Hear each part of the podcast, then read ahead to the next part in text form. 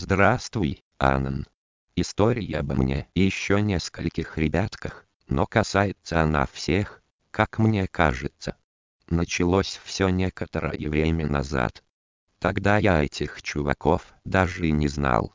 Так вот, бродил я по своему городу, гулял, музыку в наушниках слушал, удивлялся и радовался.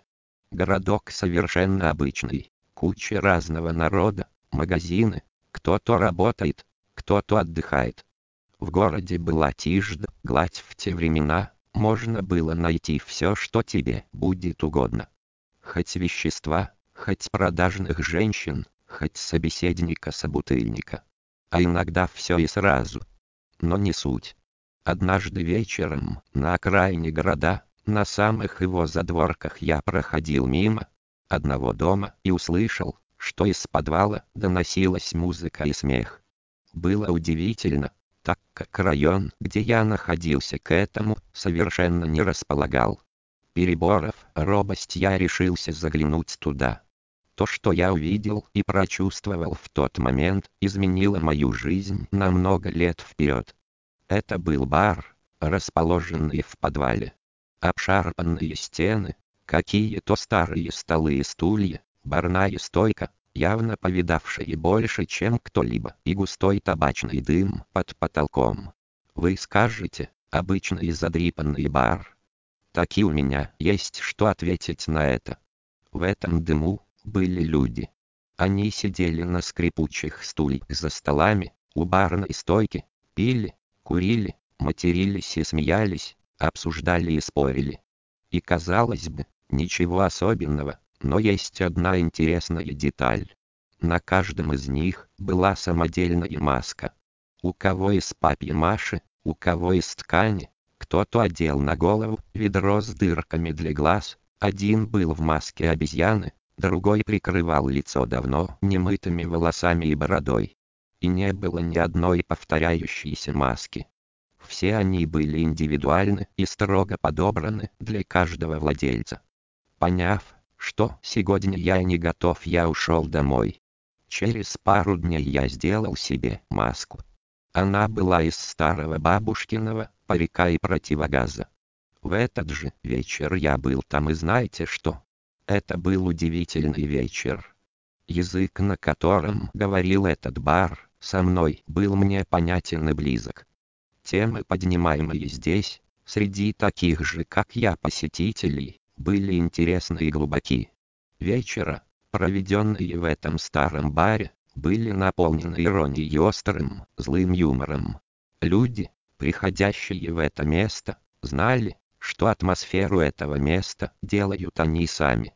Это была одна из причин того, что в этом подвале не было места для тех, кто был не способен привнести сюда часть себя, не способен понять этот образ мысли. Вечера шли, проходило время.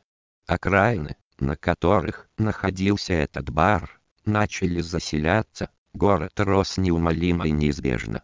И однажды, ранним вечером, когда еще не все постоянные посетители пришли, в наш бар заглянули несколько молодых людей. Они были без масок и поняв, что они лишние, здесь просто ушли но на следующий день они вернулись, одев купленные их мамами и папами пластиковые маски белого цвета с изображением одного старого заговорщика. Они чувствовали себя непривычно и некомфортно, но всеми силами старались показать, что они такие же, как и мы. Это было так забавно, что послужило нам почвой для многочисленных шуток. Наша компания полагала, что через какое-то время они просто встанут и уйдут, так как было понятно, что им здесь не особо рады. Но случилось странно и что-то пошло не так. Этим вновь прибывшим стало интересно.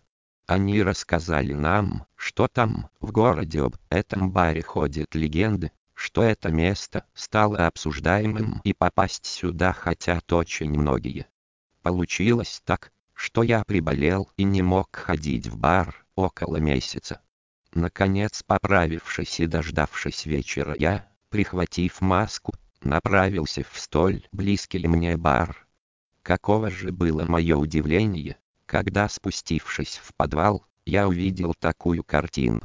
Стены подвала украшали какие-то картинки с большеглазыми девушками и маленькими крылатыми лошадками. Столы и стулья блистали хромом, барную стойку снесли и вместо нее установили диваны и телевизоры, по которым крутили какие-то смешные видео.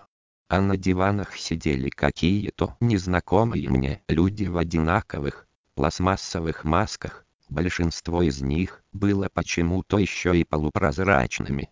Мое сердце дрогнуло, я принялся озираться в поисках кого-то знакомого. В самом дальнем, темном углу сидела на скрипучих стульях моя компания. Я молча подошел и подсел к ним. Мы посмотрели друг на друга и все поняли.